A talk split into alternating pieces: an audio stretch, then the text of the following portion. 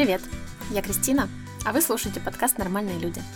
Это место, в котором можно аккуратно заглянуть в жизнь разных людей и найти ответы на свои вопросы. А самое главное — понять, что с твоей жизнью уже сейчас все нормально. Всем привет! Для тех, кто присоединился ко мне недавно, я напомню, что в четвертом сезоне подкаста я рассказываю о способах и программах, благодаря которым можно учиться, жить и работать за границей или путешествовать по миру. Да, даже сейчас. Я специально нахожу гостей с релевантным опытом и задаю им самые подробные вопросы, чтобы создать такую инструкцию к действию и поделиться порцией вдохновения. И сегодня в выпуске история про кругосветное путешествие. Лично в моем списке, который можно назвать список планов на эту жизнь, есть пункт путешествия в доме на колесах. У меня даже был такой небольшой опыт. Я путешествовала по северу Испании а, на таком небольшом минивэне, который был переделан в дом на колесах выходного дня. Там не было всех удобств, которые обычно бывают в доме на колесах, но в нем можно было спокойно путешествовать, э, спать, готовить. В общем, такая мини-версия дома на колесах. Это без сомнения был очень крутой опыт. Но, тем не менее, у меня остается огромное количество вопросов, как люди месяцами живут в непрерывном путешествии. Потому что, когда я делала это путешествие по Испании, я видела э, большое количество людей, которые приезжают на больших автодомах, на кемперах. Они живут так постоянно, и я все время задавалась вопросом, как это возможно. И здесь мне хотелось послушать опыт реальных людей, а не каких-то там блогеров, которые каждый день в сторис показывают, ой, смотрите, как здесь у меня прекрасно, вот я проснулась с видом на ледник, на водопад или еще что-то такое. А, работаю я удаленно, и вот, пожалуйста, покупайте мой курс «Как начать путешествовать по миру в доме на колесах с бюджетом 0 рублей». Э, мне хотелось здесь послушать э, реальных людей, которые действительно делают это путешествие, идут этот путь и без каких-либо прикрас расскажут мне о том, как как это вообще реализовать. И по счастливой случайности в моем окружении есть ребята, которых я встретила случайно абсолютно в одном из своих путешествий. Нашу историю знакомства мы чуть позже расскажем. Собственно, это Виктор и Аня. Они делают сейчас кругосветку в своем доме на колесах. Ребята уже проехали через э, всю Европу, через Балканы и доехали до Индии и до Непала. Потом они решили сделать такой небольшой перерыв и оставили дом на колесах в Индии, сами улетели. И мне удалось их поймать и записать подкаст, когда они были дома, в Германии. На момент выхода этого выпуска они уже вернулись за машиной в Нью-Дели, уже переправили ее в Малайзию, и прямо сейчас они на Пхукете исследуют Пхукет. Ну и, собственно, дальше продолжит свое путешествие по Малайзии и по миру в целом. Я постаралась узнать у ребят все о кругосветке, от стоимости до опасных ситуаций, которые с ними случались, и вообще, что поджидает на пути тех, кто решил совершить кругосветное путешествие. Ну что, поехали? Виктор, Аня, привет. Привет, Кристина. А, расскажите немножко о себе для тех, кто не знает вас, как бы вы могли представиться. Ну, начнем с того, наверное, немножко заглянем в наше прошлое. Я уже живу в Германии 20 лет, а Аня живет уже в Германии сколько очень-очень давно. Она приехала в Германию, ей было 6 лет, мне 17. Мы познакомились уже непосредственно в Германии. За 20 лет мы выучились на массажиста, потом на физиотерапевта. Оба, кстати. И потом мы решили, что хотели бы в кругосветное путешествие отправиться. Ну, это так, быстрая история. На самом деле это все происходило намного, намного э, дольше. Мы готовились к этому путешествию очень долго, больше двух лет. И как-то решили, что мы хотим вырваться из этой рутины и хотим сделать что-то, что-то такое нестандартное, чтобы, ну, не делать то, что как бы люди считают за норму есть работать, построить дом, сделать семью. И вот мы решили как-то это немножко разбавить чем-то интересным, что нам понравилось бы. Супер, но ты упомянула о том, что кругосветка — это такое нетривиальное... Это мечта, да, очень многих, но на это мало кто решается. Но помимо того, что вы вдвоем решились на нее, у вас еще есть третий пассажир вашего экипажа. Вы делаете это э, вместе с Эвой, правильно? Да. Сколько есть сейчас? Сейчас ей два с половиной года. Когда мы начали наше кругосветное путешествие, ей было 15 месяцев. Но это была тоже не запланированная поездка, то есть запланированная была она в том смысле, что мы сначала пытались сделать первое кругосветное путешествие, а, но оно у нас не получилось, потому что корона появилась в Германии, все границы были закрыты, у нас был, была другая машина, и у нас другая, друг, был другой маршрут, мы хотели начать э, с Канады и потом поехать вниз э, до Южной Америки и ну вот так вот с той стороны начать. Но это у нас не получилось, поэтому мы забросили эту идею и думали, ладно, ладно, тогда оставим это, заведем семью и давай сделаем то, что обычно делают люди, найдем работу и будем начнем семейную жизнь. В общем, это, конечно, было очень грустно, но мы решили так сделать. Потом Аня забеременела, я устроился на работу, и во время этого мы продали как раз ту машину, на которой мы хотели путешествовать в начале, первоначально. И в какой-то момент я увидел в интернете машину Mercedes Sprinter и думаю, давай все-таки возьмем на короткие путешествия, все равно такие на маленькие путешествия все равно хватит.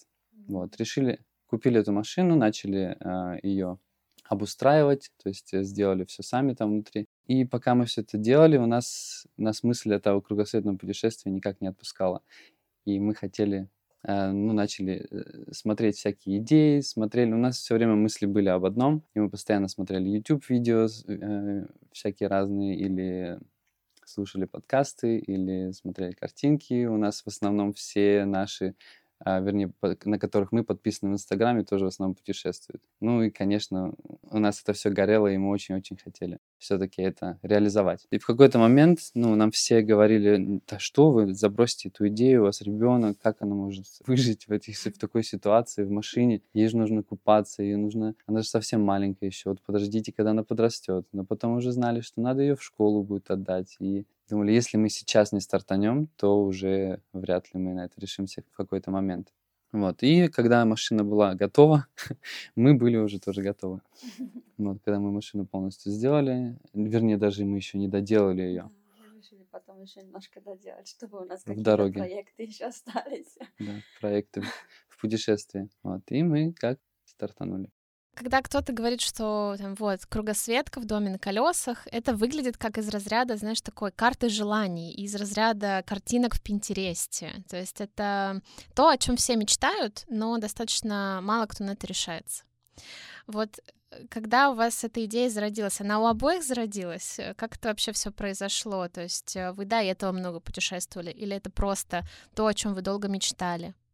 Это случилось э, в тот момент, когда мы с э, Аней не были вместе, мы какое-то определенное время с, э, с Аней разошлись. И в этот момент Аня со своей подружкой решила сделать путешествие по Новой Зеландии. Да, тогда я очень грустная была, потому что мы расстались, и мы решили эм, поехать э, круглый свет э, только на три месяца, чтобы избежать немножко этого, как бы, ситуации, которая в Германии была тогда что мы расстались. Она тоже вообще э, рассталась с другом. И это как-то совпадало, и у нас были одинаковые интересы. И мы поехали или полетели. Я была с ней в Новой Зеландии, и я, и мы там э, взяли тоже... На прокат взяли машину? Да, на прокат взяли машину. Где-то 5000 километров там мы покатались. И нам очень понравилось это. И мы еще потом а, планировали еще раз такое сделать.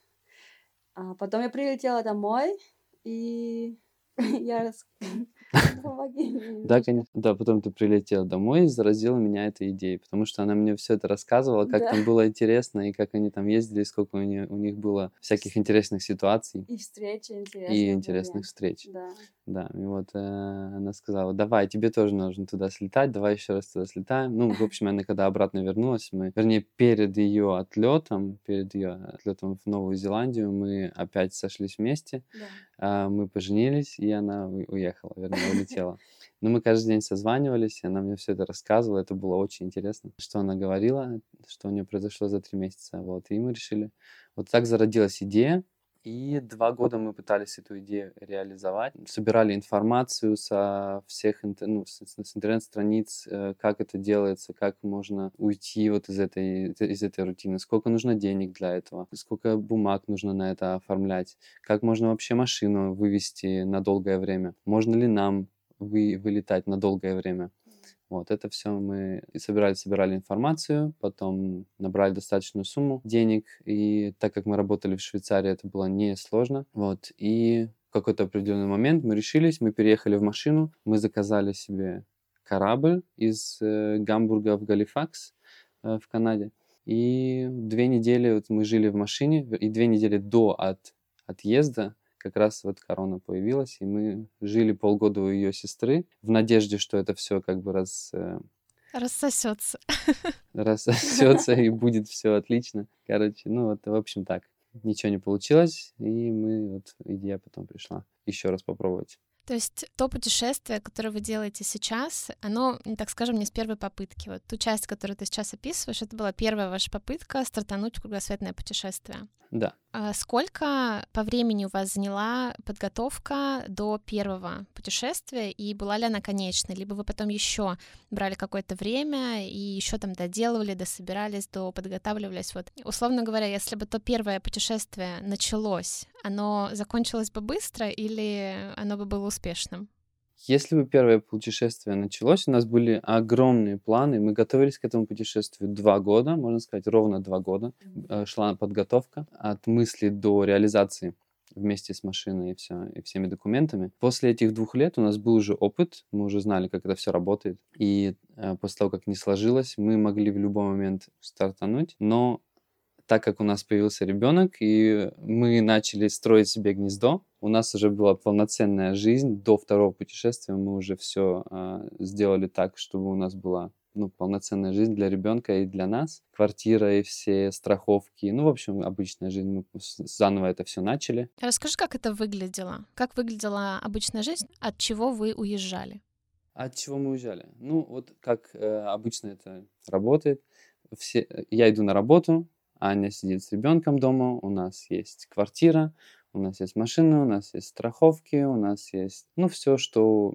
Семья и друзья. Да, семья, друзья, да. Все, что у обычных людей есть, у нас это все как бы было. А, от чего мы уезжали, это вот именно что из этой рутины, потому что в какой-то момент реализовываешь, что все идет одинаково, все происходит одинаково. Мы э, тоже путешествовали много, но этого было недостаточно, потому что, э, ну, скажем, 4-5 недель в год куда-то вылетать, это для нас казалось очень-очень мало. Вот. У нас в Швейцарии, конечно, это эм, немножко проще. Там можно брать отпуск, например, на полгода или на год. Э, можно делать такие путешествия, но потом 4 года надо обязательно работать. И получается так, что да, нам это не очень понравилось, не, нам не нравилась такая жизнь, сидеть дома, то есть после работы приходить домой, эм, уставшим ложиться спать, идти на следующий день опять работать, какие-то еще э, дела э, делать, бумагами заниматься, там, и на выходных встречаться, конечно, с друзьями, это было очень интересно тоже, но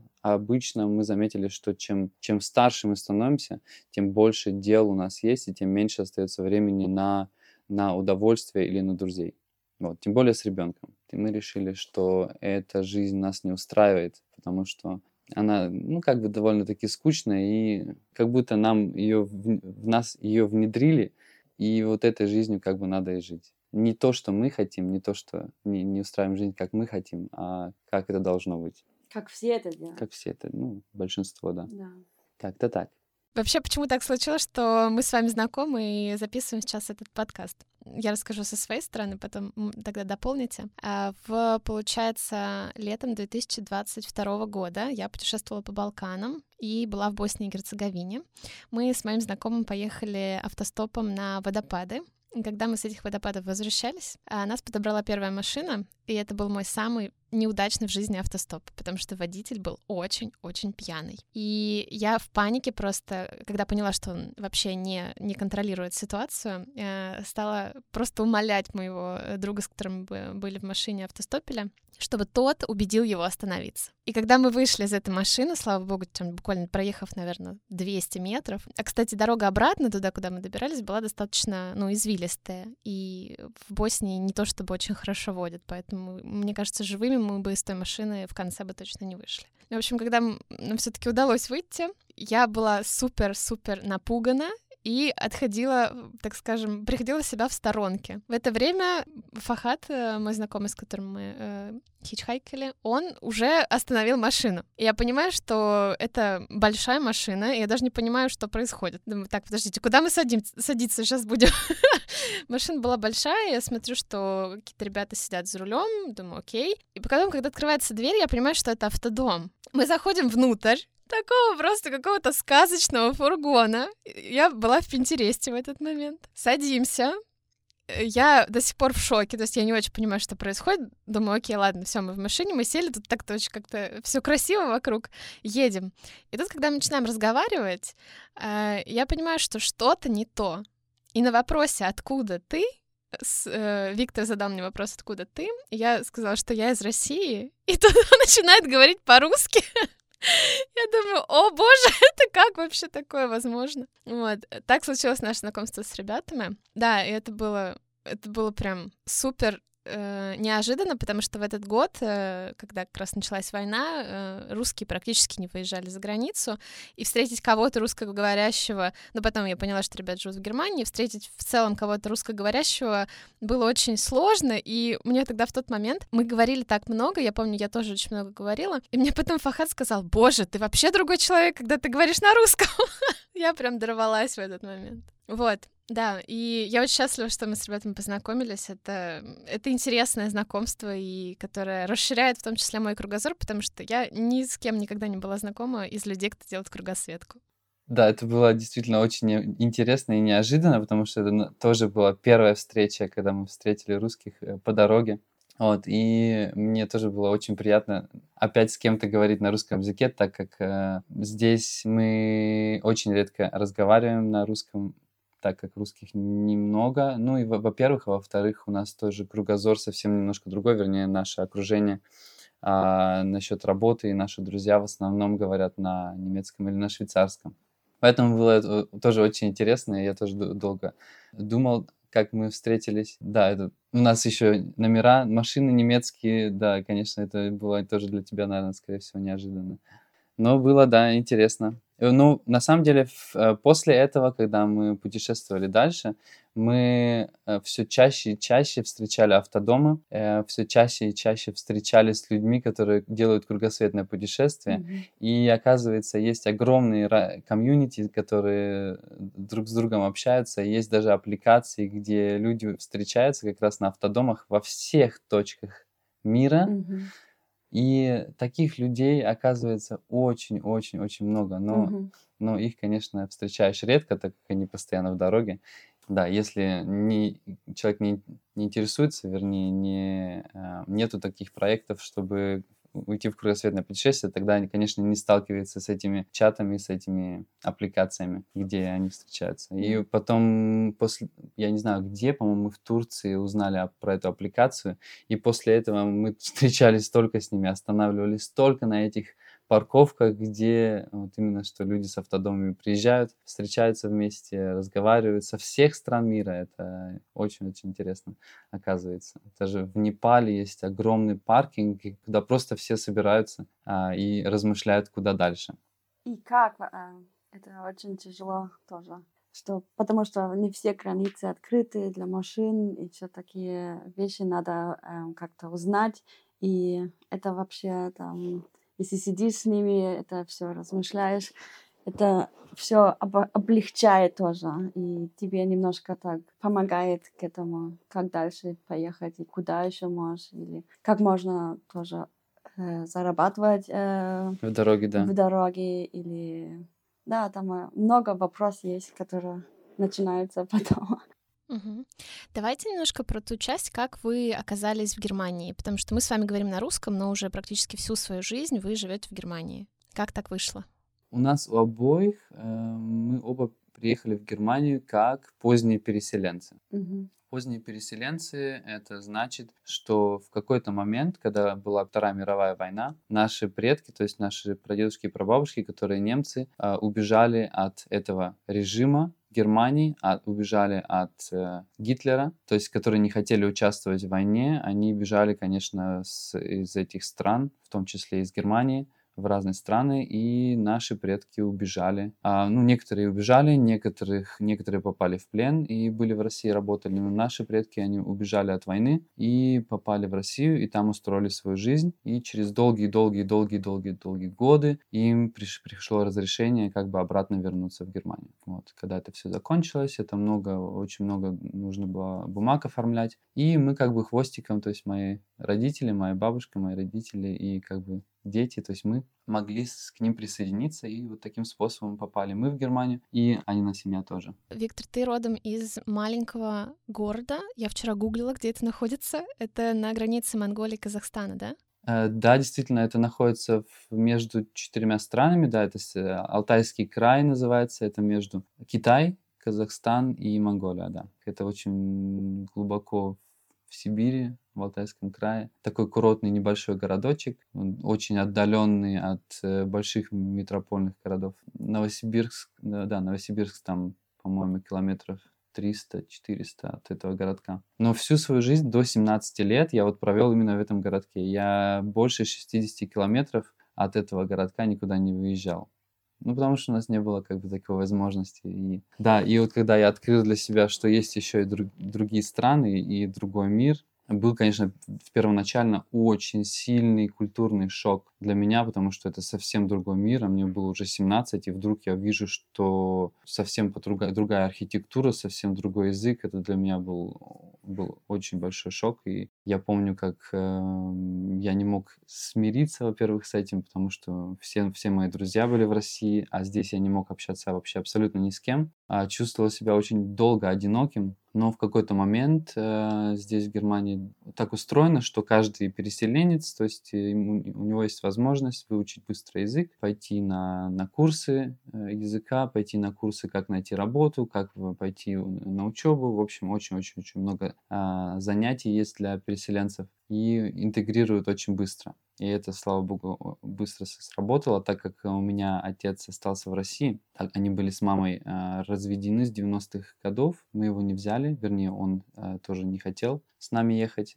Вот. И они как бы так, мы с ним расстались, и мы приехали, то есть я, мой брат и моя сестренка, и моя мама с бабушкой и прабабушкой. Вот. Э, то есть я и мой брат были как бы за папу. То есть мы э, выполняли мужскую работу. Мне пришлось как бы войти в роль взрослого взрослого мужчины очень рано. Вот так вот это все у нас и началось. А они из Казахстана, да?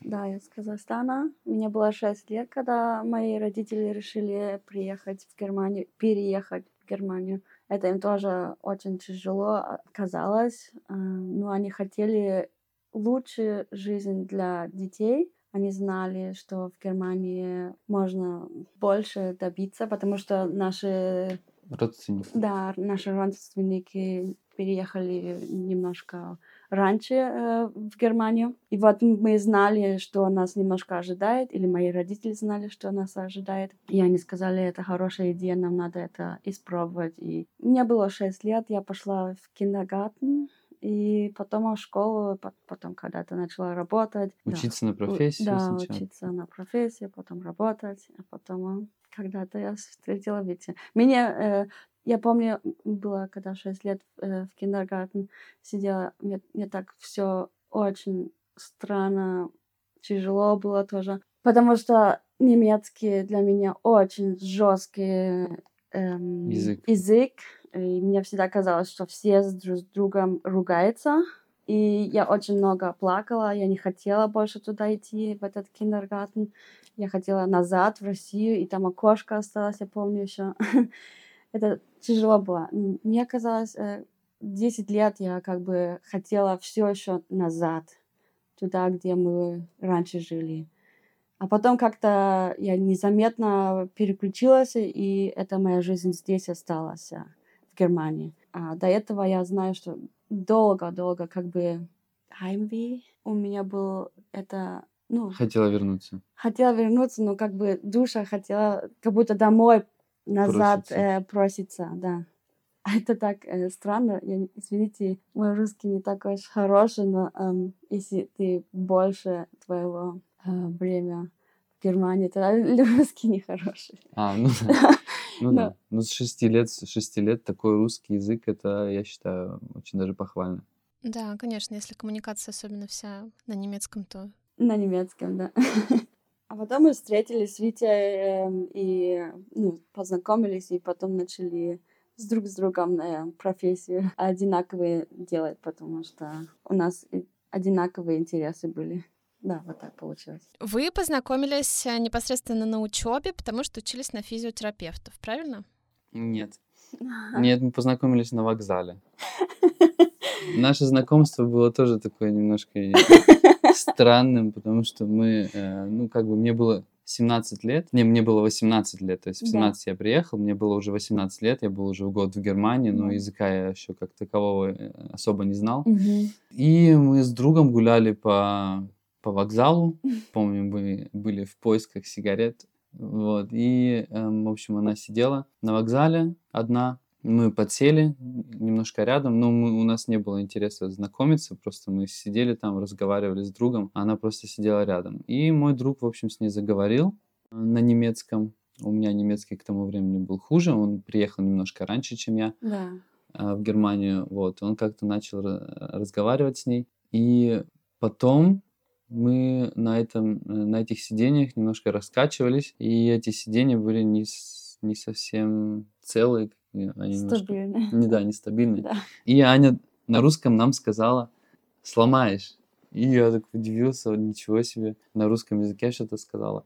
Вот, и потом начали на русском говорить. Потом мы пошли немножко в городе погуляли, то есть, э, по-моему, ты опоздала на поезд, и тебе еще нужно было ждать. э, Да, я не знала, час, что что ли? надо было дольше ждать, потому что в это время он не каждый час ехал, а через два. Да. В общем, она ждала долго этого э, Мгм. поезда, и мы пошли в городе немножко погуляли, и перед тем, как она запрыгнула в поезд, э, мой друг спросил у нее номер. Вот, и так получилось, что у него был ее номер телефона, и какое-то время она, она наверное, ждала звонка от него, но позвонил я. Вот.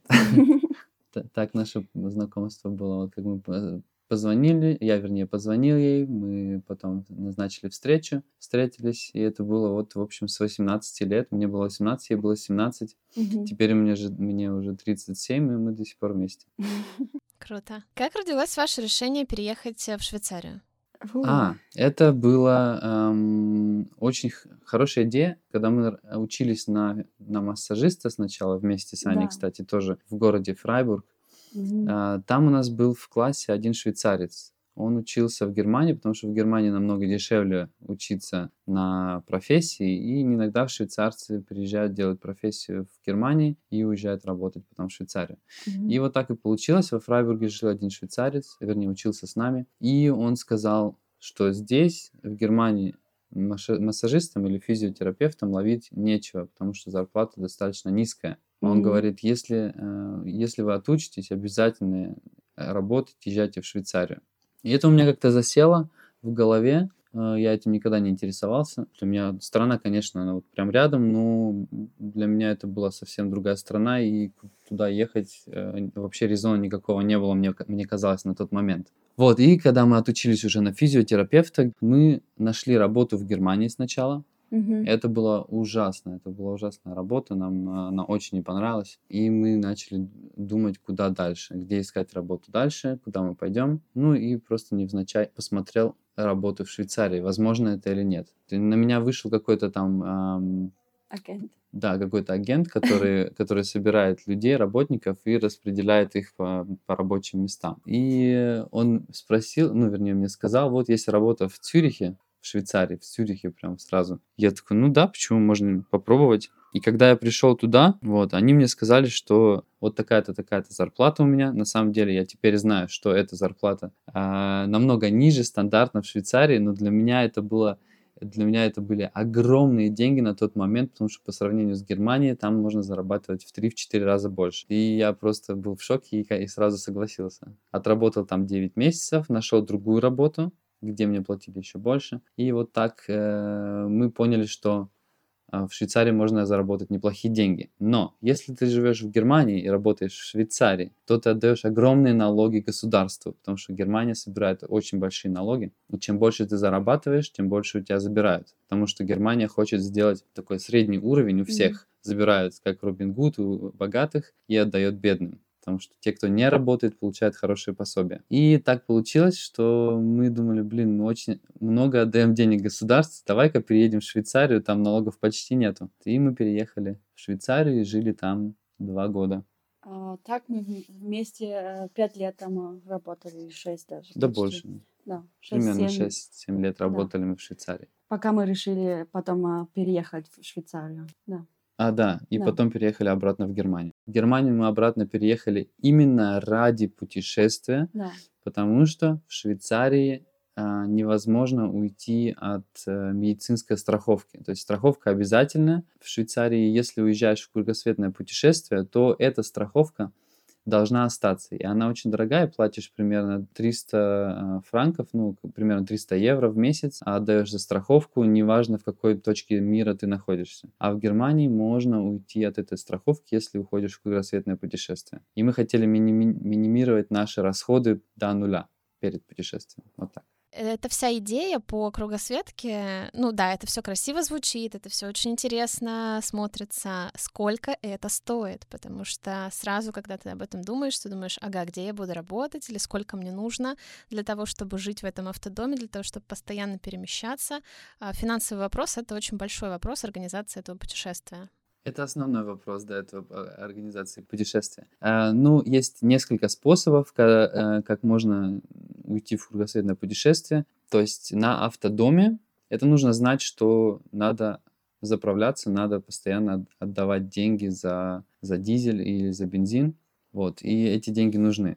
Если путешествовать автостопом, ну ты это лучше, например, знаешь, то денег особо много не нужно, можно жить в хостелах, некоторые живут в палатках, как бы оплачивают свое путешествие какими-то небольшими заработками. Некоторые, мы встречали массажистов, например, тоже, кстати, с России, которые э, путешествуют автостопом, э, бэкпекеры, и они, они оплачивают свое путешествие, просто идут на пляж, массируют людей и зарабатывают таким способом на еду. Это есть такой вариант, для, для чего деньги не нужны. Для нас с ребенком кругосветное путешествие примерно, скажем, на два, если, смотря на какое время э, идти в путешествие. Если планируешь путешествие, кругосветное путешествие на год, примерно на машине, то за год мы сейчас на нас троих истратили всего лишь 25 тысяч долларов, ну, скажем, евро. 25 тысяч долларов – это за год достаточно маленькая сумма, я считаю, потому что если, ну, если смотреть, как мы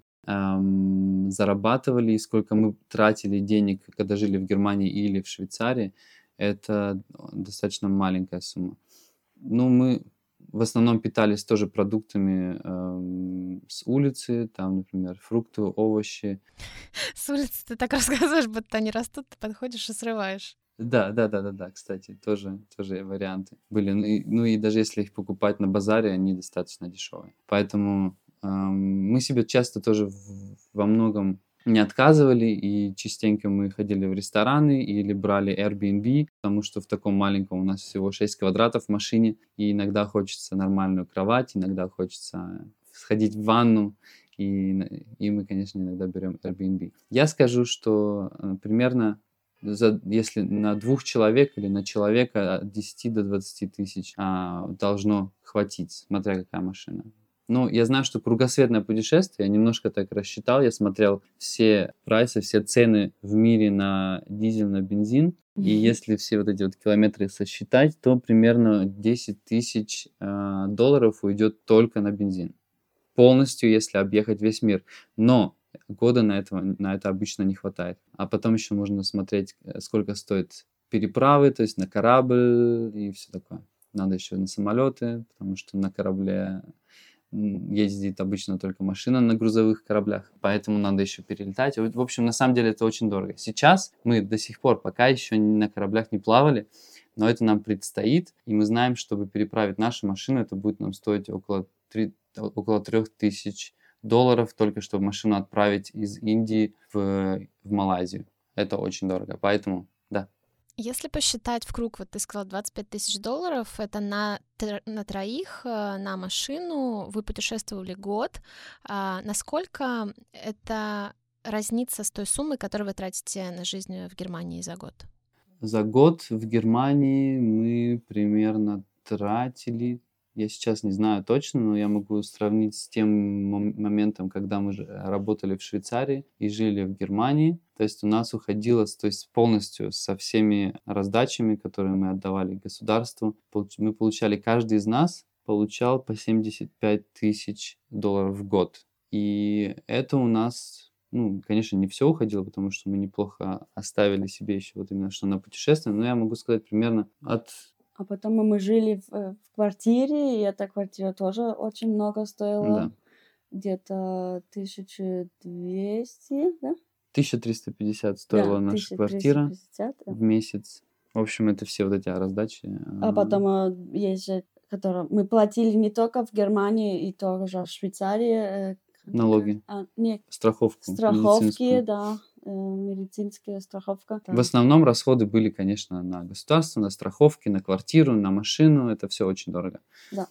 Очень многие продают эту идею кругосветного путешествия, что это гораздо дешевле, чем жить вот стационарно и иметь какой-то свой быт в какой бы то ни было стране. То есть получается, по вашим подсчетам, это в три раза дешевле жить э, в кругосветном путешествии, нежели жить стационарно в Германии или в Швейцарии. Это действительно так. Это намного дешевле. Это действительно так.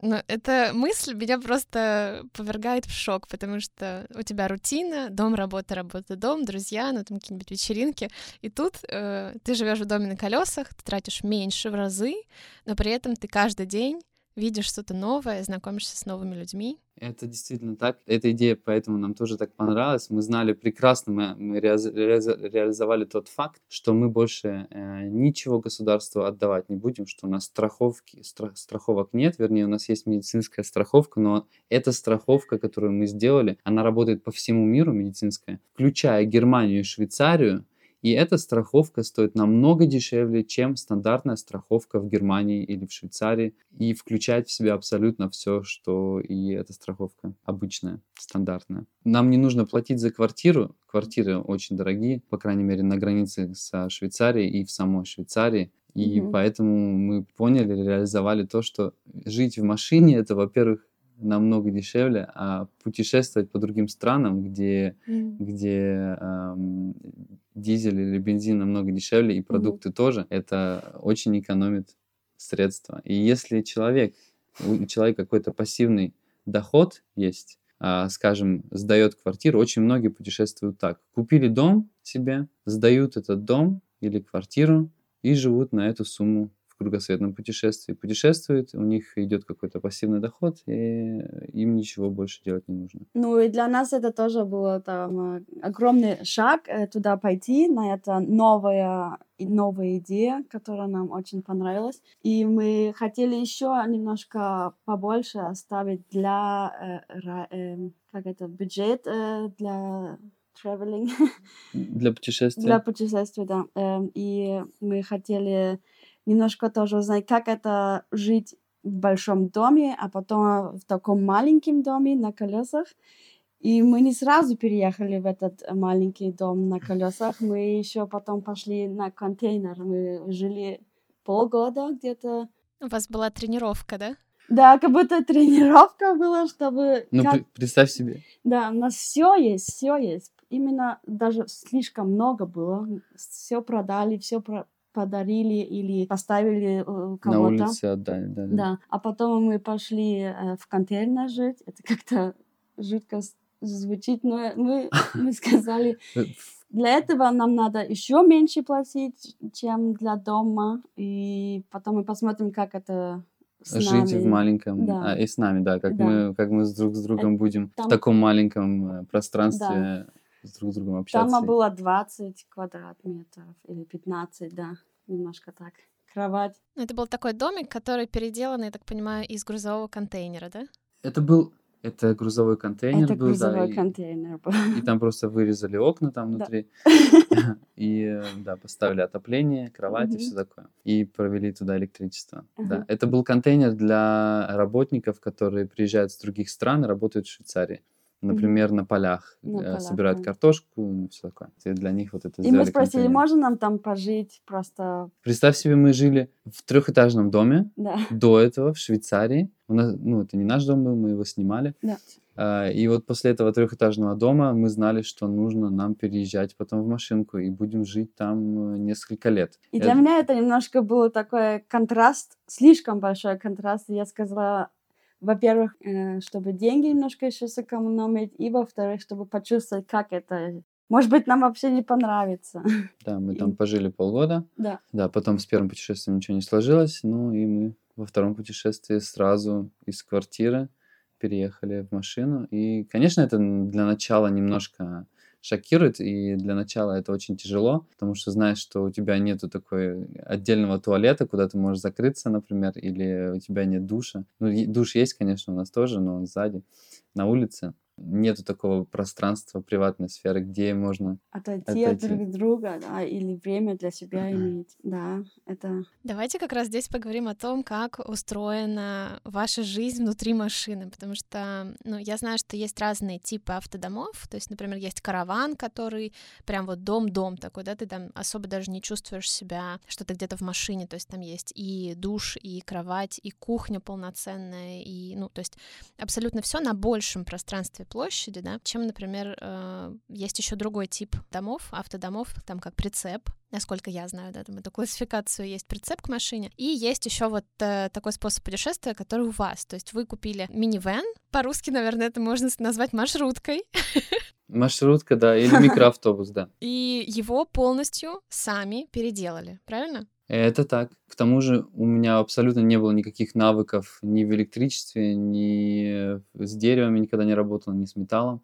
У меня абсолютно не было никаких навыков, а, что касается э, стройки домов или автодомов. Это все было с нуля. У нас была идея, и мы э, шаг за шагом реализовали. Да, как наш выглядит, э, как выглядит наша жизнь в этом доме? А, Мы просыпаемся утром, у нас есть абсолютно все, что нужно для повседневной жизни. То есть мы встаем утром рано, готовим завтрак. В основном мы кушаем всегда на улице, что это тоже очень интересно. Так, так как мы останавливаемся обычно не в городах, а на природе, там нам спокойнее и никто нам не мешает. Мы выходим на улицу, завтракаем там. Для Эйвы это тоже очень хорошо, так как она тоже каждый день выходит на улицу и всегда на природе, не в закрытом пространстве. Мы в основном спим только там или, е- или когда едем мы в машине. Обычно мы находимся на улице, если, конечно, погода позволяет. Ну и также мы готовим обед, ужин, все готовим там. У нас есть э, большая раковина, где мы моем нашу дочку, а, где мы ее там ум- умываем, а для нас есть э, сзади машину э, построили мы душ. А у нас есть отопление,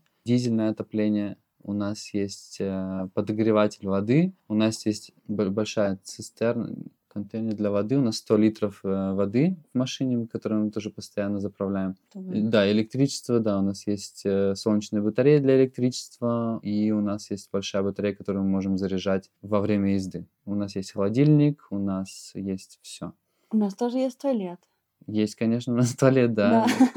Ну, потому что все, когда представляют себе жизнь вот э, в таких условиях, э, первое, да, там, где помыться и куда сходить в туалет. И это прям два насущных вопроса, когда ты думаешь о переезде в дом на колесах. Как это все реализуется? Да. А, Есть несколько вариантов, так как вот ты тоже знаешь о, Пи- о Пинтересте, э, очень много вариантов есть, и мы вот в течение этих двух лет, которым, когда мы готовились к путешествию, мы просто э, шарились по Пинтересту, мы шарились по Ютубу и смотрели, какие есть возможности, какие есть варианты строй- стройки вот этих домов на колесах, и мы постоянно сохраняли скриншоты, сохраняли фотографии из интернета или небольшие отрывки из, из YouTube видео. И из этого мы потом уже вот как-то так сортировали, что нам нравится, что нам не нравится. То есть у нас кровать выдвигается, у нас все очень компактное. А, да, ты видела, когда у нас была. Кровать у нас примерно 80 сантиметров в ширину, и мы можем раздвигать до метров 90. Когда она сдвинута кровать, она, ам, у нас под ней находится как раз наше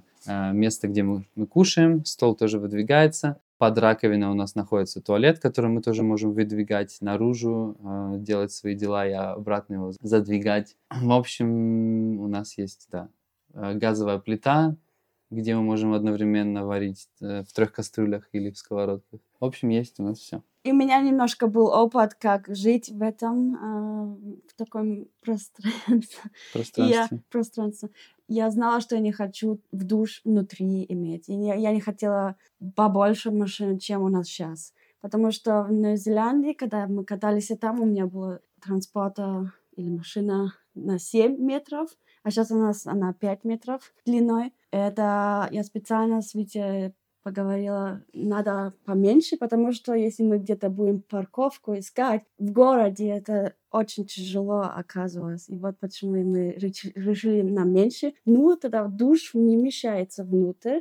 И мне важно было, чтобы там стояли внутри и не мешали друг друга, чтобы мы могли немножко обходить эм, нас. И... Потому что в Новой Зеландии там а, в этом все метре там внутри душ был, и это не разрешало нам об, обходить в этом как бы... Не позволяло вам... Нам, у нас коридор такой как бы был, только узкий. он слишком узкий был, чтобы надо было спрашивать, пока он выйдет, потом я могу пройти, и это очень... Мешало. Да, мешало, да. Это тоже такие аспекты, где ты должна посмотреть, а, тебе это подходит или тебе это мешает. Вот почему построили так и не по-другому. Ну, одно я могу сказать еще, что, ну, про нашу жизнь в этом машине. Очень, встреча... очень часто мы встречали людей, которые говорили или очень удивлялись, как с ребенком, потому что в основном люди боятся путешествовать с ребенком. Все, у меня есть ребенок, и у него должна быть обеспечена жизнь, хорошая жизнь от начала до конца. Детсад, школа и все такое. Yeah. А, в основном а, удивлялись люди этому. Но я могу сказать одно, что Эйва очень счастлива, так как она выросла, выросла как бы в дороге, можно сказать. Она привыкла к этому, и она этим очень довольна, и она очень счастлива находиться на улице. У нее есть тоже опыт общения, она общается каждый день с другими э, детьми, так как мы в каждом, в каждом месте, где мы находимся, ищем э, места, где находятся или где играют дети, чтобы она могла играть с другими. Э, это для нее дополнительно еще ко всему, она учит другие языки, она э, разговаривает и общается с э, детьми с разных стран. То есть у нее есть и социал, у нее есть мама и папа в дороге, то есть не только мама, которая дома сидит, а папа, который работает, а у нее и папа и мама, которые с ней 24-7 находятся и занимаются. Это для начала вполне достаточно. И мы встречали еще много людей, которые путешествуют уже с, эм, с детьми повзрослее, которые учатся онлайн, в школе это сейчас дозволено, вернее, после короны это очень классно получилось, что это разрешено. И, скорее всего, если мы будем в путешествии, Эйва тоже будет учиться в онлайн-школе. Вау, это прям прогрессивный подход. Ну, круто, да, потому что вы не ограничиваете себя какими-то рамками. Абсолютно нет, и это я не вижу в этом никаких недостатков. У нас есть все, и мы научились жить минималистически, и это нам очень нравится, потому что мы сюда приехали и видим, как люди консумируют это все, покупают себе постоянно все что-то новое, потом выкидывают, потом покупают еще, вот сидят вот, э, в, в Амазоне, еще что-то заказывают и думают, что это им нужно. И на самом деле оно просто лежит потом в углу где-то, и никто этим не пользуется. И когда живешь минималистически, у тебя оказывается остается столько много времени для себя. Если у тебя много вещей, то постоянно занимаешься вот этими вот вещами. Ты пытаешься найти для себя хобби, чем-то себя занять. А, и у тебя вот постоянно то то, то то, то то, то то. Даже если, ну, скажем, у тебя есть телевизор, там, скажем, у некоторых есть там PlayStation, а, какие-то гаджеты, и что-то сломается, нужно потом ремонтировать, потом, а, как вот стиральная машина и все такое. Очень-очень много дел появляются, когда у тебя много вещей. Если у тебя огромный дом, то ты постоянно занимаешься домом, что-то сломалось, э, нужно убираться в каждой комнате. Mm-hmm. Очень много посуды. У нас посуду, можно сказать, по две тарелки на каждого из нас. Быстренько помыл каждый, после, каждый раз после еды. И не нужно заморачиваться. Ну, получается, что в регулярной жизни ты тратишь время на то, чтобы обслуживать э, не себя, а вещи вокруг себя. А, вещи. Да. Кругосветка в доме на колесах, так скажем, учитывая то, что нам показывают в Пинтересте, в Инстаграме, все так красиво, там открывается дверь, ты ночуешь каждый день в разных местах, все такое перед глазами невероятное. Это все круто, но так ли оно на самом деле?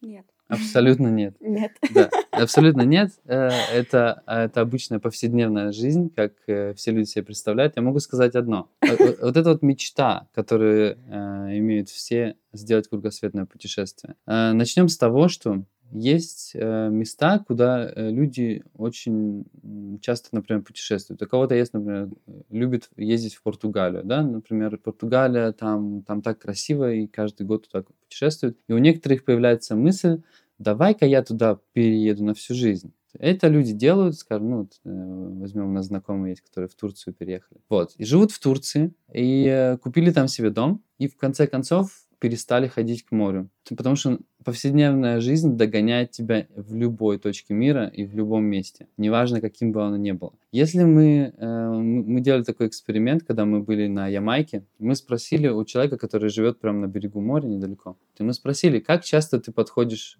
идешь в море купаться или как часто ты бываешь у моря. Он сказал, последний раз он был у моря полгода назад. А, потому что а, вот это вот все красивое, что для нас огромный контраст, что многие вообще никогда в жизни не видели, но хотят, например, увидеть или э, очень любят быть на море. Э, я могу сказать одно: такие люди, которые любят море, для них должно море остаться в отпуске, но никогда не стать повседневной жизнью, потому что повседневная жизнь нагоняет людей везде. И э, неважно, где ты находишься, это зависит от человека, как твое путешествие или как твой отпуск, ну, как твое путешествие будет. Не путешествие делает тебя, например, счастливым, а если ты человек счастливый сам по себе, то будет у тебя счастливое путешествие. Если ты человек, который несчастлив понутре, такое путешествие у тебя и будет, потому что можно видеть в путешествии хорошие вещи, можно видеть в путешествии плохие вещи. Mm-hmm. То есть как ты смотришь на мир, так оно у тебя и будет. И неважно, делаешь ли путешествие, вот как я сказал, мы убегали от, от вот этой рутины, мы убегали от, как бы от своей жизни. Да, мы от нее убежали, но то, что в нас осталось, то есть э, какие люди мы есть, такие мы и остались в путешествии. Конечно, это все круто, когда видишь каждый день, просыпаешься в другом месте, видишь красивые э, места, но это тоже становится как бы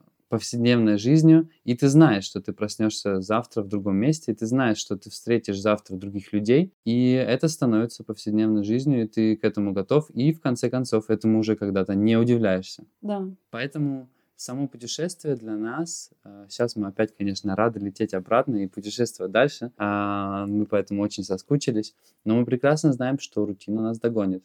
Как вы с этим справляетесь? Нам нужны проекты какие-то. Да, проекты чем-то заниматься. То есть чем просто так ехать в, в другие локации, в другие места, которые красивые, и, и вот так вот просто галочками их э, отмечать, что мы посмотрели, что не посмотрели. Мы увидели столько много вещей уже в дороге за один год, что это просто в голове когда-то не укладывается, и вот смотришь на это, посмотрел, вау, сказал, через пару дней уже забыл, потому что за пару дней увидел еще 10 разных вещей, интересных э, локаций. Поэтому нужно действительно делать проекты, нужно какие-то хотя бы волонтерские проекты, чем-то заниматься в путешествии, что-то искать, где есть социал, где ты общаешься, где помогаешь кому-то. А, вот это вот немножко так бы одушевляет путешествие. Даже остаться где-то на неделю, три-четыре да, в месте, в котором тебе нравится, тоже мы, мы остаемся. Там, например, делаем какие-то тоже проекты, что-то помогаем строить или вот помогаем бедным. Потому что просто ездить, есть такая поговорка у овалендеров, ну, которые путешествуют по миру. Если ты ездишь, едешь слишком быстро, то душа за тобой не успевает. Если ты видишь каждый день новые вещи, то твоя душа, вернее, твой мозг с этим не может справиться, и это слишком много для него, он забывает то, что ты вчера увидел. Поэтому это очень-очень важно в путешествии оставаться в э, местах на пару недель. Поэтому мы проехали примерно 30 тысяч километров, то есть от Германии до Индии сейчас, до Дели, и мы проехали это за год. То есть, представляешь, 30 тысяч километров, это не так уж и много, но мы ехали год так как мы оставались очень часто в местах, которых нам нравилось, по несколько недель иногда. Это, Это... также можно сравнить с э, каждый день ты варишь для себя, кушаешь, и ты, может быть, даже не помнишь, что ты вчера кушал, а если ты в ресторан пошел на твой день рождения, тогда ты еще помнишь, что было прошлый год что-то там окушала, там э, такое особое было. А если у нас каждый день, можно сказать, особое, это уже как бы остан... Это становится, становится- повседневной жизнью. Да, да. Поэтому надо что-то менять. Всегда нужно что-то менять. Всегда надо менять. По крайней мере, у нас. У нас, И, мы такие люди были всегда. Мы меняли обстановку каждый месяц. То есть переставляли мебель, Аня пос- постоянно переставляла мебель в комнатах. А мы каждый год переезжали с квартиры в квартиру. Или так складывалась наша судьба, или мы просто меняли, хотели поменять обстановку. Мы долго никогда не, останавли- не оставались на одном месте. И это тоже такая, такая точка, когда мы сказали, что сколько можно переезжать надо. надо или жизнь нам так устроить, что мы постоянно в дороге будем. Мы, да, мы не могли жить на одном месте. А у нас друзья есть, они видят это или слышат от нас, как мы живем. Они говорят, вообще я так не могу. Мне это нужно дома быть, мне нужно родителей возле меня, мне нужно друзей возле меня. Я не могу далеко уезжать. Это я вообще не могу себе представить. Да, ну мы встречали людей в путешествии в, в Иране, например, нам тоже сказали, «За- зачем вам такая скучная жизнь? Да, Вот так. да. Зачем вы это делаете? Это же очень скучно. Скучно это они имеют в виду, что путешествие? Да-да-да, именно путешествие. Да, Для них весело это жить на одном месте. Да-да-да, да. Вы- потому что он говорит, у меня все есть здесь, а в моем стране мне ничего не надо узнать от других стран. Х- Хорошо, это- я могу онлайн, я там увижу что-нибудь, об этом мне хватает, потому что у меня все есть здесь. Но это Иран, немножко другая страна. Надо, конечно, понимать, что у них э, абсолютно э, закрыт допуск э, ко всему миру, Мгм. к другим странам. И работает очень сильно пропаганда, где говорят, что у нас в стране все есть, у нас все классно, а в других странах все плохо. Поэтому они как бы и не хотят, многие не хотят покидать свою страну. Ну и они тоже очень семейные люди, очень гостеприимные, и э, им вполне хватает, что у них есть семья, с которой они общаются, и с которыми они каждый день, каждый, или каждые выходные встречаются и веселятся. Вы жили в самых развитых странах Евросоюза. Когда вы стали путешествовать, это абсолютно разные страны, разные культуры. И был ли культурный шок? Было ли то, чего вы не видели до этого в своей жизни? Три разных культурных шока у нас было в нашем путешествии. Первый культурный шок произошел в Иране. Когда мы проехали Европу, по Европе это были разные страны, разные культуры, но это было все как бы то, что мы уже знаем. И мы медленно э, к этому как бы приезжали. Мы же не на самолете туда приехали. Да. Для нас это очень все медленно казалось. Да, действительно, если можно посмотреть так по всему миру, а, устроены границы так, что а, едешь, едешь, едешь, едешь, и начинаешь видеть небольшой, небольшую перестановку в культуре еще до границы, и въезжаешь в нее медленно. Да. И на границе это не просто так вот, хоп, проехал границу, и совсем другой мир. Обычно, по крайней мере, по природе, по климату это все плавно переходит, и по культуре тоже. Да. Э, Вот это мы заметили. По Европе это вообще э, у нас шока абсолютно никакого не было. Первый культурный шок у нас произошел в Иране, потому что Иран... э, расскажу немножко про Иран, как у нас было. К Ирану мы готовились долго, потому что нас все пытались отговорить ехать в эту страну. Как раз там шли демонстрации, и нас пытались отговорить наши родители, наши знакомые и люди на улице. То есть первый человек, с которым мы столкнулись, это было в Турции. В Турции нам сказал мужчина, говорит, давайте не, не езжайте, пожалуйста, туда, вам там отрубят голову или, или, или пустят пулю в голову. В общем, там очень-очень-очень опасно, не езжайте туда. Это первый момент, когда мы задумались, стоит ли нам туда ехать вообще. Потом мы после Турции мы поехали в Грузию. Грузия это была вообще классная страна, там не было шока, потому что очень похоже на Россию.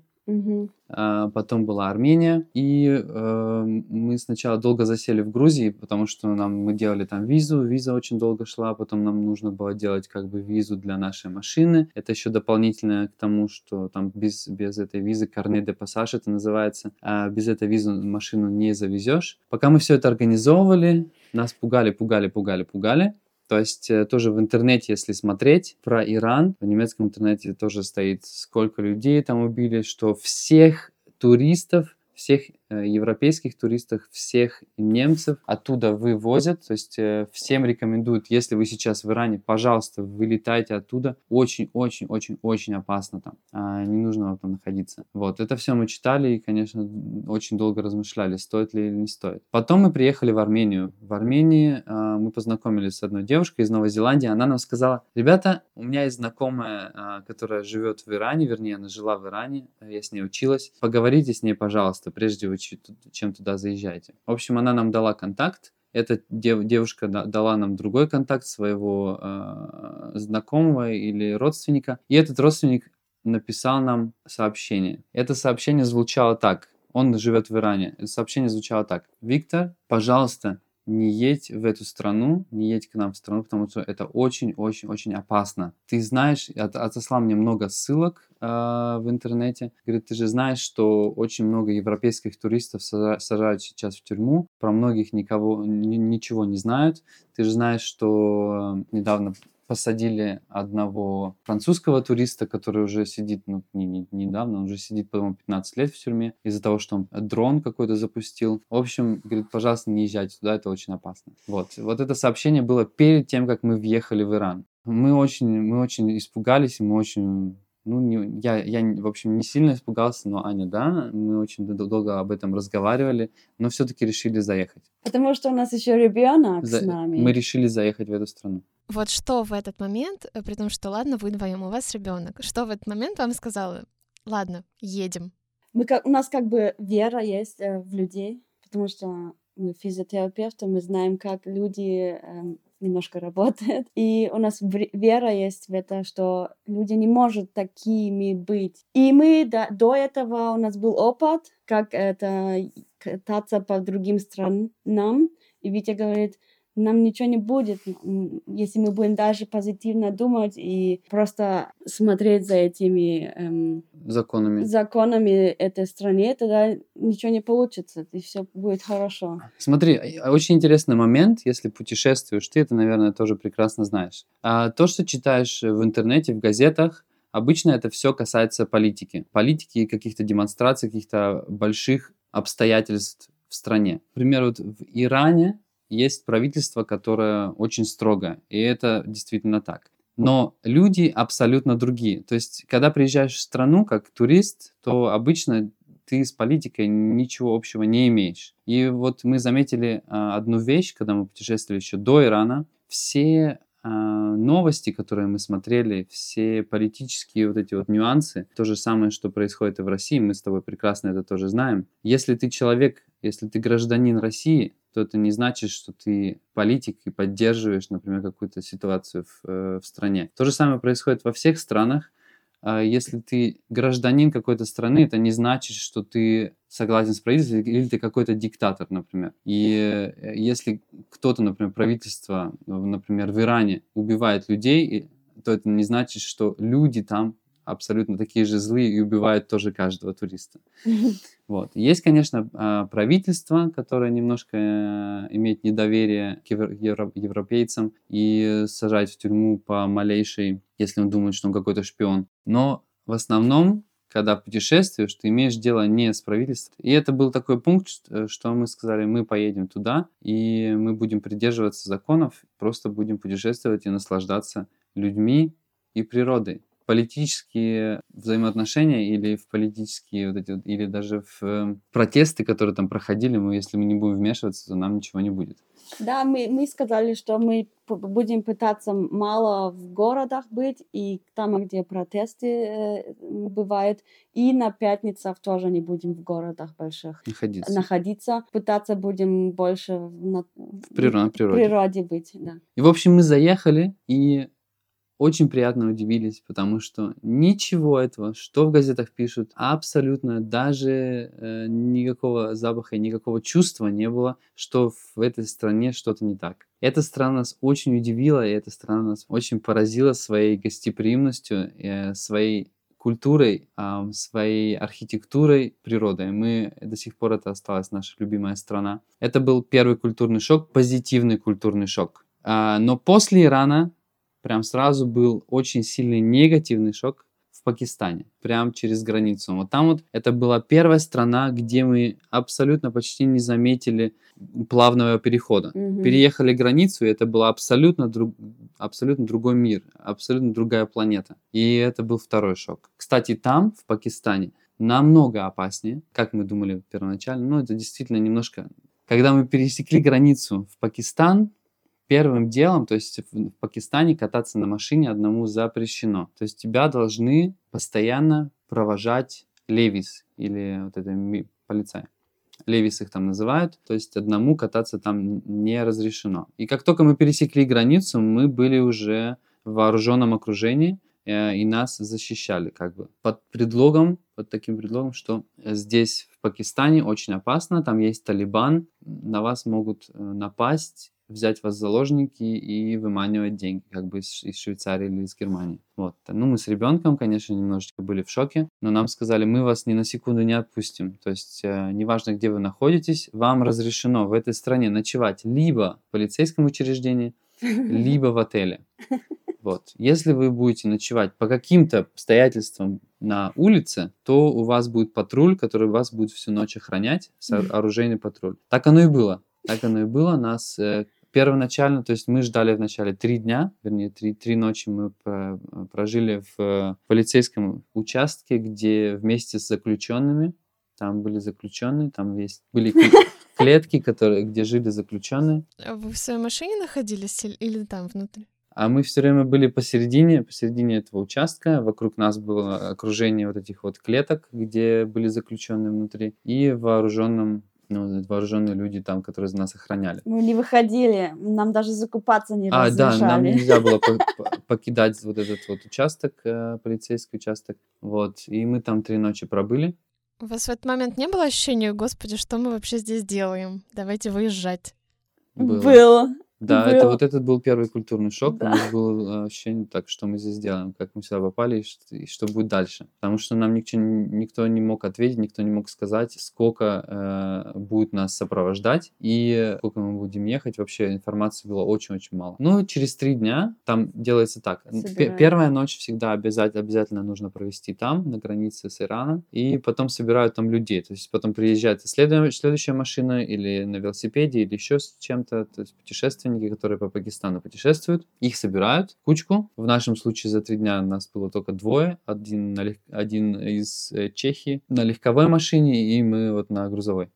Вот. И вот Собака еще. он с собакой был, да. Да. Ну и мы поехали. То есть через три ночи мы выехали. Выехали в сопровождении. Каждые 25 километров э, сопровождение менялось. Первый день мы проехали 12 часов без перерыва. То есть мы останавливались там э, пописить, э, скажем, чуть- что-то перекусить. И просто ехали, ехали, ехали, ехали. Это было очень-очень жестоко. И мы сказали, Ну, То есть вы останавливались, вы могли останавливаться только там, где они вам скажут. нет, на участках, когда вот они менялись, через каждые 25 километров, в том месте нам можно было останавливаться. То есть мы сказали, 25 километров проехали, остановились там, сделали свои дела, может быть, максимум 5 минут мы могли остановиться и поехали дальше. Это все было очень-очень быстро, мы проехали очень много, больше 400 километров, по-мо- по-моему. И Эйви было очень плохо. То есть она не переж... Мы вообще ездим обычно максимум 2 часа в день, а тут мы ехали 12. И это было для нее тоже очень неприятно, то есть ребенку вообще нельзя сидеть, не должен сидеть слишком долго в машине. И мы вот после этого дня мы сказали, все, мы так э, делать больше не будем, то есть э, вы делаете, что хотите, мы едем своей дорогой, если вы не хотите нас сопровождать, а мы едем сами,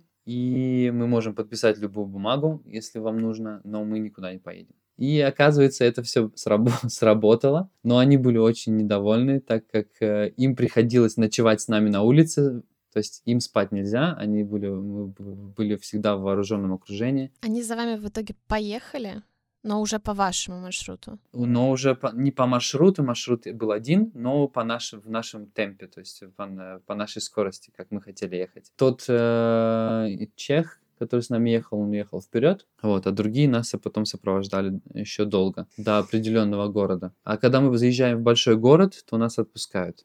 Как мы только выезжаем из города, сопровождение опять появляется Мгм. так как вот из, именно из этого Талибана. Но в какой-то момент нам это все надоело, и мы начали от них все время уезжать. так как иногда сопровождение у нас было на роллерах, которые не ехали больше 30 км в час. Вот. Ну, в общем, мы иногда их обгоняли, прятались, пытались от них уехать э, по другим маршрутам. Они нас все время догоняли. Как резюме всего этого, опасности больше как таковой особо нету. То есть это было, может быть, лет 10 назад, Да. но сейчас все спокойно.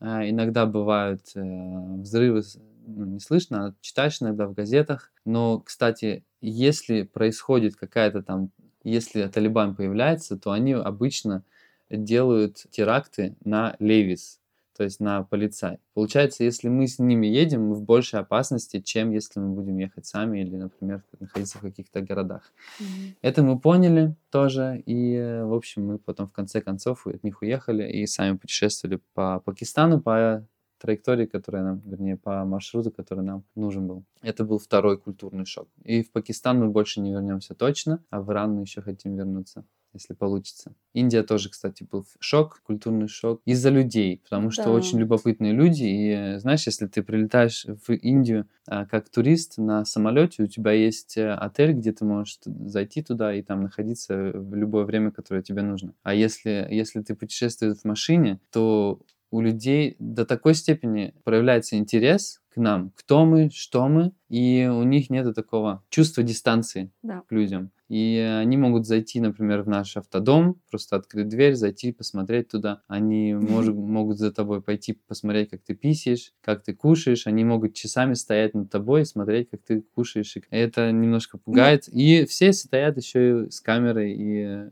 э, Да. постоянно делают видео, фотографии. Да. Берут Эйву на руки, делают селфи постоянно. То есть это такой вот культурный шок, потому что для нас это немножко дико, и, и хочется иногда тоже для себя побыть, но это очень-очень-очень очень сложно, так как население переполнено, а нету почти свободных ме- мест, где можно встать спокойно без без чужих э, лиц и направленных на тебя телефонов, так как белый человек в Индии это человек, у которого очень много денег, и каждое селфи э, в Инстаграме с белым человеком у тебя поднимает рейтинг там. А Расскажите немножко про проекты. Ты вот уже сказал, что вы делали волонтерство и помогали. А Как это было и где это было? И почему вы на это решились? Первый волонтерский проект был в- как раз в Пакистане. Пакистан страна очень бедная, и там прожиточный минимум в день составляет примерно от 1,5 до 2 евро. Там очень много бедных людей. Если заезжаешь в большой город, если, вот скажем, не Исламабад, Исламабад очень такая мод- мо- модернизированная, а, модернизированный город, а вот, например, Карачи в другой стране страны, то есть в самом низу, Раньше, кстати, она была столицей. Карачи город очень бедный. Вот если ты, например, видела видео про Пакистан, там это много видно, что этот город просто тонет в своем мусоре. Там нету вывоза мусора, и, э, можно сказать, третья часть населения живут в палатках. Ну, как бы не в палатках, а просто воткнутые в землю какие-то ветки, которые накрыты там какими-то тряпками, э, футболками, штанами. Вот без воды, без электричества. Э, вот так живут вот очень много в этом городе, и мы поняли, что эта страна действительно очень-очень бедная. И нас в этой стране обманывали очень много. Это нас шокировало тоже, а, потому что мы в своем путешествии, за все путешествие столько обмана не слышали, как за первый день нашего путешествия в Пакистане. Но потом я понял, для чего это делают, потому что люди хотят, конечно, немножечко заработать и делают, и придумывают всякие разные истории, чтобы ну, мы им как-нибудь помогли заплатили. Поэтому мы нашли людей, это уже в Исламабаде было, нашли а, организацию, которая там помогает бедным людям, они делают это из своего кармана, а, им никто не помогает, и они каждые выходные кормят бедных или помогают бедным семьям, которые работать не могут, устроить какой-то свой бизнес, приносят им там мешки с едой. Вот. Мы с ними познакомились, и вот они нас взяли с собой. Там уже 12 фамилий, которые они А, да, называется Friends Club. И этот Friends Club — это организация, а, их 12 семей, обеспеченных семей,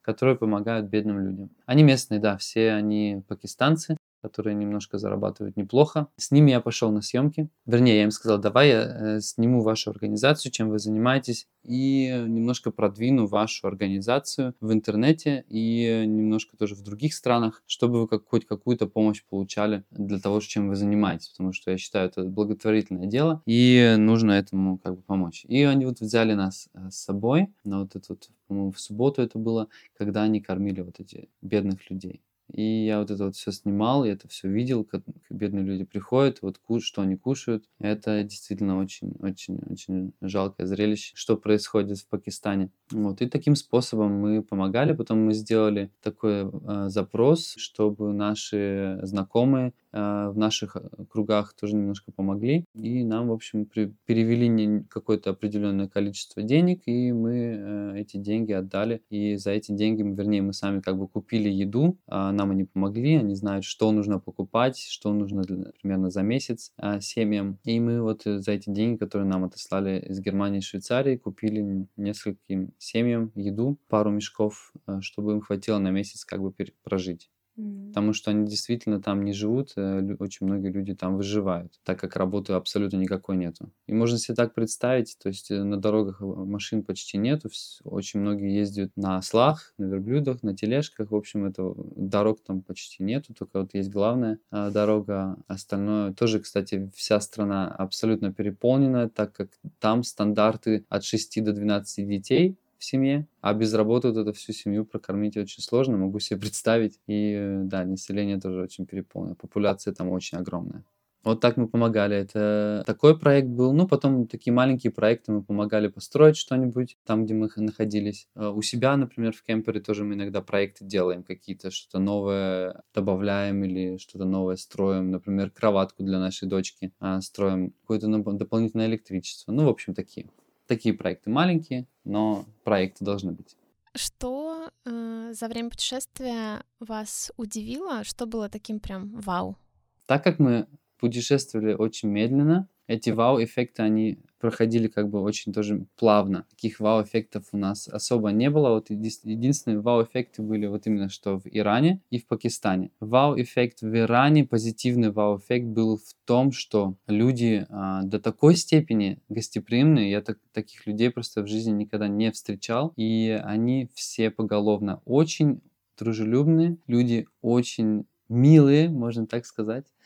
Они все очень культурные, очень образованные люди да. что я тоже не ожидал, и с интересными взглядами на мир.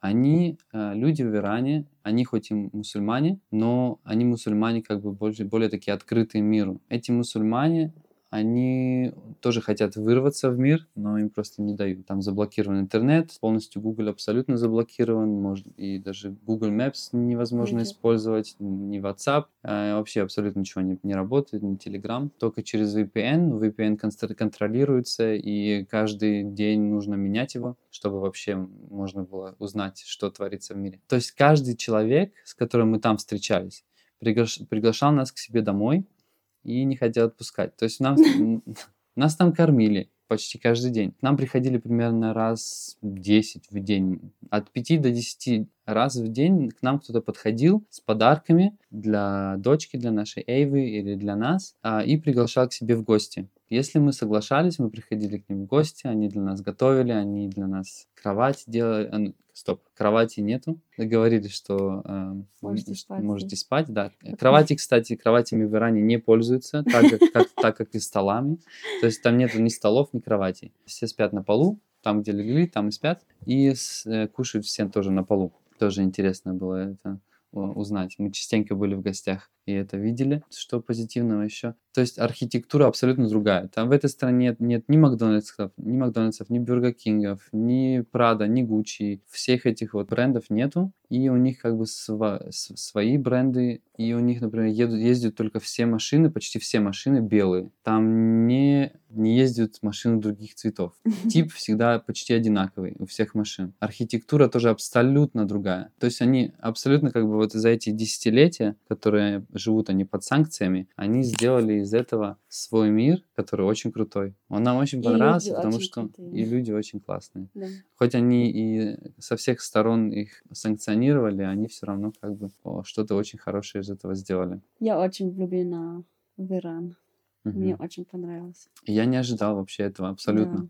Я знал, ну, читал про эту страну немножко. Иногда мы видели YouTube-видео, когда люди про это говорили, что там очень-очень дружелюбные люди. Но мы это не реализовали, пока сами там не побыли. И до этого мы же рассказывали, что мы боялись, а, а потом вот так пошли, и потом вот так, Да, нас как будто, отпустило. да, как будто да, мы пришли в большую фамилию, а это они семью. все, да, в семью, они все тебя как бы за руку брали, если у нас проблемы были с машиной или что-то там.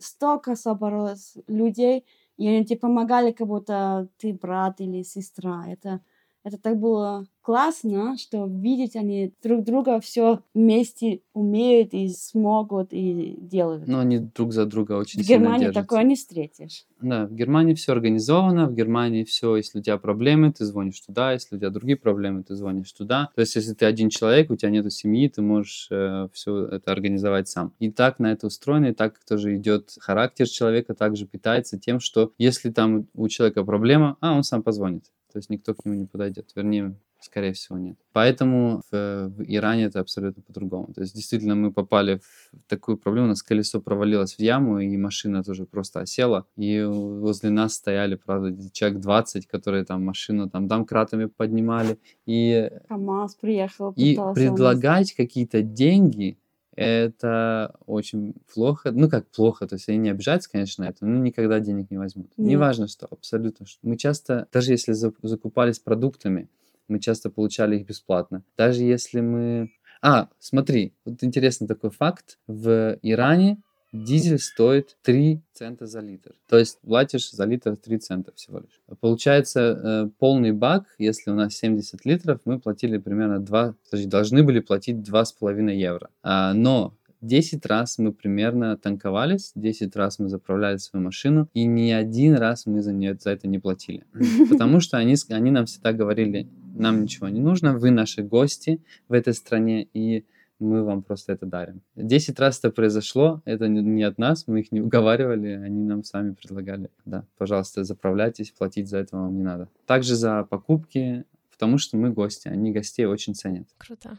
Когда начинаешь думать про кругосветное путешествие, ну, лично я, да, там, понятно, достаточно понятно с технической стороны, там, купил машину, переделал машину, раз, два, три, какой-то план, ему следуешь.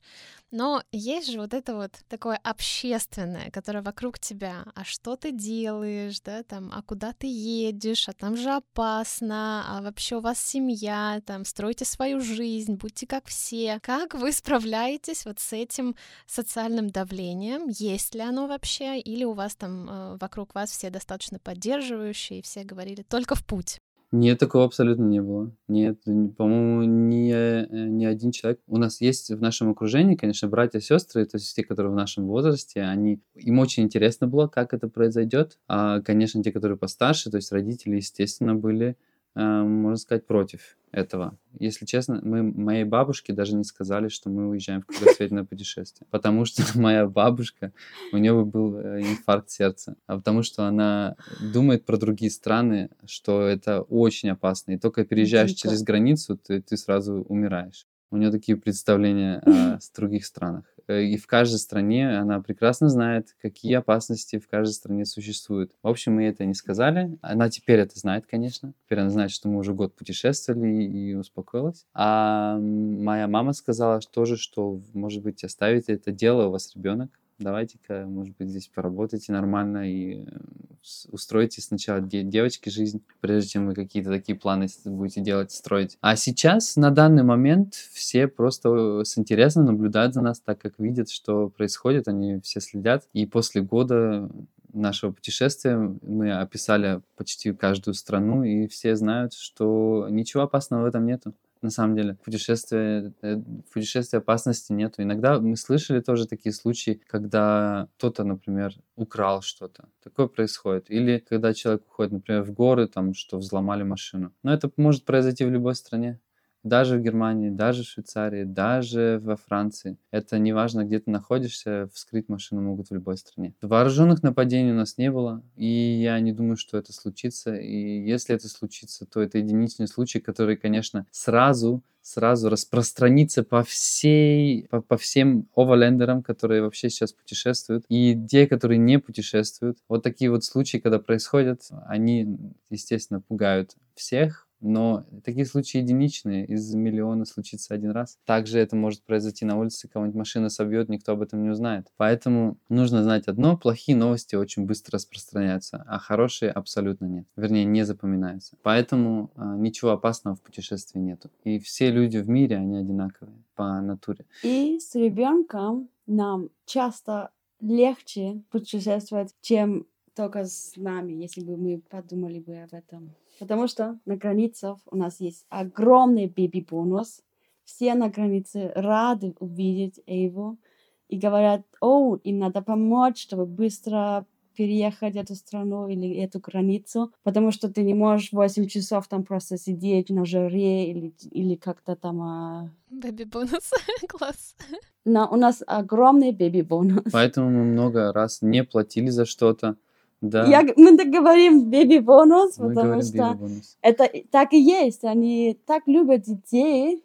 Началось это чувствоваться в Турции, и потом в Пакистан, Иран и в Индии. Все они любят детей. Это в Германии так не, не встретишь, так, так, э, такую любовь к детям. И они говорят, о, надо помочь, надо водичку дать девочке, надо это, надо посмотреть, чтобы им хорошо было. Пойдемте посмотрим, сядем, климатизируем какое-то там место, посидим там, чтобы девочке было хорошо. И мы там сидим или там а, переезжаем через час, а другие, может, там а 8 или даже 2, 2 недели где-то сидеть на границе. А у нас такого не было.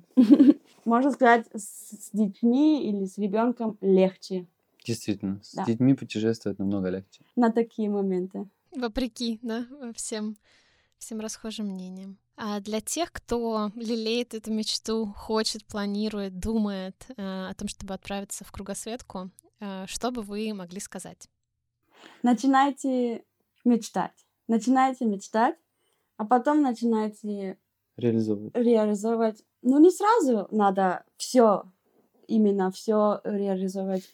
Немножко, просто чтобы почувствовать, как это для тебя, это чувствуется, что это ты путь этот выбрал и немножко идешь этот путь. Ты можешь каждый момент сказать, окей, это не мое, я пошла назад другой или раньше э, в путь. Каждый путь приходит с э, мечтой или с, с мыслью. Если есть мысль, то начинаешь эту мысль развивать. У нас получилось так, что вот у нас была мысль, и начали мы просто с того, что в Пинтересте, в Ютубе или в Гугле мы начали делать скриншоты вот этих вот кемперов, вот этих домов на колесиках, которые как внутри обустроено. Так, и вот, э, вот с этих вот э, скриншотов у нас началась реализация уже в нашей голове. Потом первый шаг пошел с того, что первая преграда, что будет, если мы перестанем работать. Первая преграда, а, если ее преодолеть, если знаешь, что у тебя там, например, есть сзади какой-то пуфер, ну, ка- какое-то определенное количество денег, у тебя вот сзади, например, если у нас вдруг вообще что-то не получится, и нам ну- нужно будет обратно лететь, то у нас есть определенное количество денег, когда мы можем начать свою жизнь заново.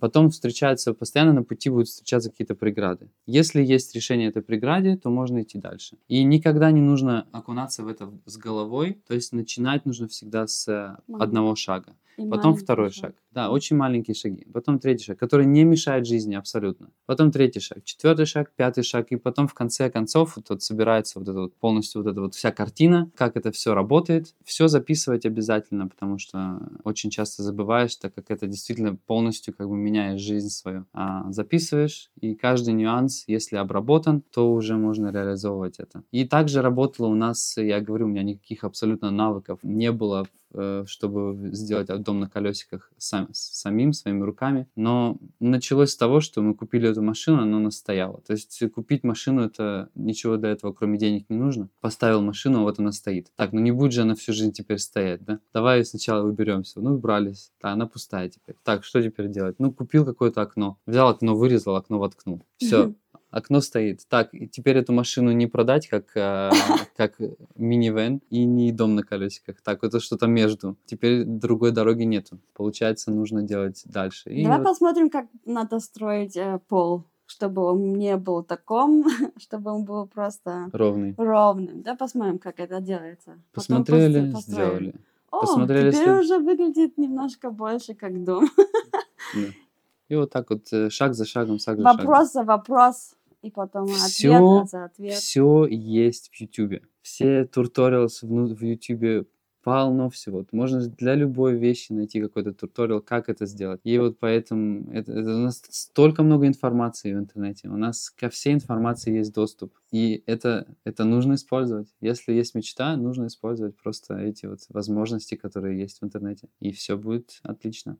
Чем счастье? Счастье в человеке, в самом человеке. То есть счастье приходит тоже с мысли. Как видишь, как твое мировоззрение. Если ты видишь мир в позитивных тонах и в цветах, то ты будешь счастлив. Если ты видишь какую-то проблему и видишь в этой проблеме вот именно проблему, а не решение этой проблемы, то твоя жизнь тоже будет несчастлива. То есть счастье в том, чтобы видеть во всем что-то позитивное. Неважно, чтобы это было. Если ты видишь в вещах позитивное, то ты становишься автоматически счастливее. И неважно, что ты делаешь, а, что ты реализовываешь, какие планы у тебя, путешествуешь ты или сидишь ты дома. Вот как я говорил, многие вот в Иране, они счастливы, что, они, что у них есть семья и что они встречаются дома. Многим путешествие это абсолютно не нужно, для многих это скучно. Как, ты, как у тебя твое мировоззрение, такой человек и есть. То есть несчастливый человек в путешествиях, он останется несчастливым человеком. И путешествие не будет для него каким-то... не это не поменяет его жизнь. Грубо говоря, поменяет, но в его свое чувство или самого человека путешествие не меняет. Меняет действительно свои мысли и свое мировоззрение. Если я сейчас себе скажу, что я э, не хочу вот думать негативно о каком-либо там обстоятельстве, и я пытаюсь найти что-то позитивное в этом, тогда я буду счастливым. Для меня это так. Да, я тоже с этим согласна, и это тоже для меня тоже э, важно. Но не всегда я это могу видеть сразу, и мне надо как бы видеть для этого, чтобы он меня опять на этот путь э, вернул. Потому что, можно сказать, я не стопроцентный позитивный человек, хотя я это хочу и думаю.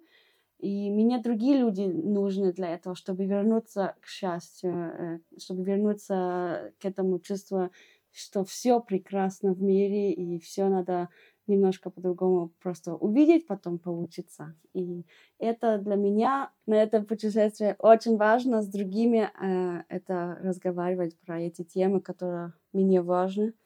Мне не хватает только Витя. А я думаю, это, что это тоже одна тема, потому что я женщина. Мне нужно разговаривать с другими, чтобы понять меня и чтобы понять мир. Э, Надо мне это. Это для меня счастье. С другими общаться и... Я не могу сказать, что я абсолютно счастливый человек. Да. Это, это не так. Не, не. И что я путешествую, или мы путешествуем, это не значит, что мы счастливы. Нет, абсолютно нет. Ну как абсолютно нет? Мы счастливы, конечно, что мы взяли этот путь, Да. но э, этот путь открыл нам просто много э, горизонтов, открыл нам много дверей и много возможностей, и открыл нам а, то, что, что э, все люди одинаковые в мире, и все люди никогда не желают другим людям просто зло, без причины. Если человек э, встречается с другим человеком, будь это ам, иранец встретит американца или там, а, скажем, русские украинцы, это абсолютно не важно. Когда они встречаются вместе, два простых человека, которые абсолютно ничего с политикой не имеют, они абсолютно одинаковые и друг другу очень дружелюбны. Мы это встречали а, в путешествии очень часто, когда дво- две страны, которые в конфликте, и как люди с друг другом общаются, и на самом деле все мы одной крови, одной плоти, и все мы одинаковые. Все относятся к друг другу очень дружелюбно. И это понять, это тоже так немножко освободяет, Освобождает. освобождает. И кажется, все это мир, это мы одни вместе, как бы фамильяр. Семья, да, Да. как одна семья. У вас есть мечта? Да, Расскажи. построить tiny house. Я знаю эту мечту. Я хочу а, сделать ЛКВ. Так, фуру, то есть права на, Да, на на- грузовую машину. да. И потом построить большой, не такой большой дом на колесах. Большой автодом. И, то есть смотри, она хочет сделать права на, на, на, на грузовую машину, Да. переделать эту машину в, э, в квартиру и дополнительно построить еще tiny house, то есть маленький домик, который можно прицепом на эту грузовую машину поставить и с двумя домами э, куда-то ездить. Потому что мы встречали, встречали в путешествиях, первый раз мы встретили в Катманду, то есть в, в Непале, огромный автобус, Да. который доехал с э, Дубая, Дубай. они в Дубае живут. Из Дубая приехали они в, э, в Непал. Их четверо, то есть э, парочка, и у них взрослые уже дети. 11 и 10. Да, у них просто обычный дом в этом автобусе. Да, да, стиральная машина там есть у них, у них там есть э, кондиционер, у них там Кровати, много кровать. Да, просто, в общем, все, что... Много мест. И со своим домом они просто ездят по миру. И действительно, я думал, вот, вот мы думали, да, сделаем машину, возьмем покороче, чтобы она везде могла проехать, чтобы мы могли, могли везде встать. И Если бы, как мы только выехали из Европы, мы поняли, что мы можем оставить, поставить машину на- в любом месте. Не обязательно вот в эти вот квадратики, которые там нарисованы на дороге. Мы можем поставить машину просто там на дороге где-то посередине или вот здесь вот на обочине. Встать просто там, переночевать и ехать дальше. Можем поставить прям на пляже. Сколько раз мы ночевали на пляжах, это в Европе вообще, чтобы на пляж кто-то смог заехать на машине, это там огромные штрафы. А тут во всем мире это все так открыто, заезжаешь, езжай куда хочешь, спи где хочешь, хоть на вершине горы, если сможешь. Вот это, да, ну да, это мечта. Это мечта, да. У Tiny house. У меня пока мечта просто приехать в, в Южную Америку. Я хочу там побывать, я хочу там покататься. Больше Может быть, мы там построим этот tiny house. Может, да. Круто. Ребят, получилось очень вдохновляюще. Я очень вам благодарна за беседу. Я очень надеюсь, что она для кого-то будет таким eye-opener, что люди, которые нас слушают, а, может быть, решатся на что-то, что они давно откладывали. Будет ли это связано с путешествиями, либо нет, это не важно. Еще очень надеюсь, что те, кто слушают, тоже смогут для себя почерпнуть мысль, что все таки в мире больше добра, чем зла, и что мир в целом, он, он про добро. Так оно и есть. Спасибо тебе за этот эфир. Спасибо вам, что эм, интерес есть к нам и к нашей истории. Когда мы разговариваем про это, это так всегда тоже как будто мы идем назад и смотрим на это, на эти все этапы. Это для нас тоже как бы... Реализации Да. мы- того, что мы сделали. Да, и это так, как и тебе, наверное, такой вау-эффект дает. Это нужно, и спасибо для этого. Спасибо вам. Кстати, за кругосветкой ребят можно следить в реальном времени в их блоге. Все ссылки на соцсети я оставлю в описании этого подкаста. Большое спасибо, что послушали этот выпуск. Для меня это правда очень важно. Я прошу вас поставить подкасту оценку или написать комментарий на той платформе, где вы его слушаете. Это поможет мне в продвижении. Обнимаю. Пока-пока.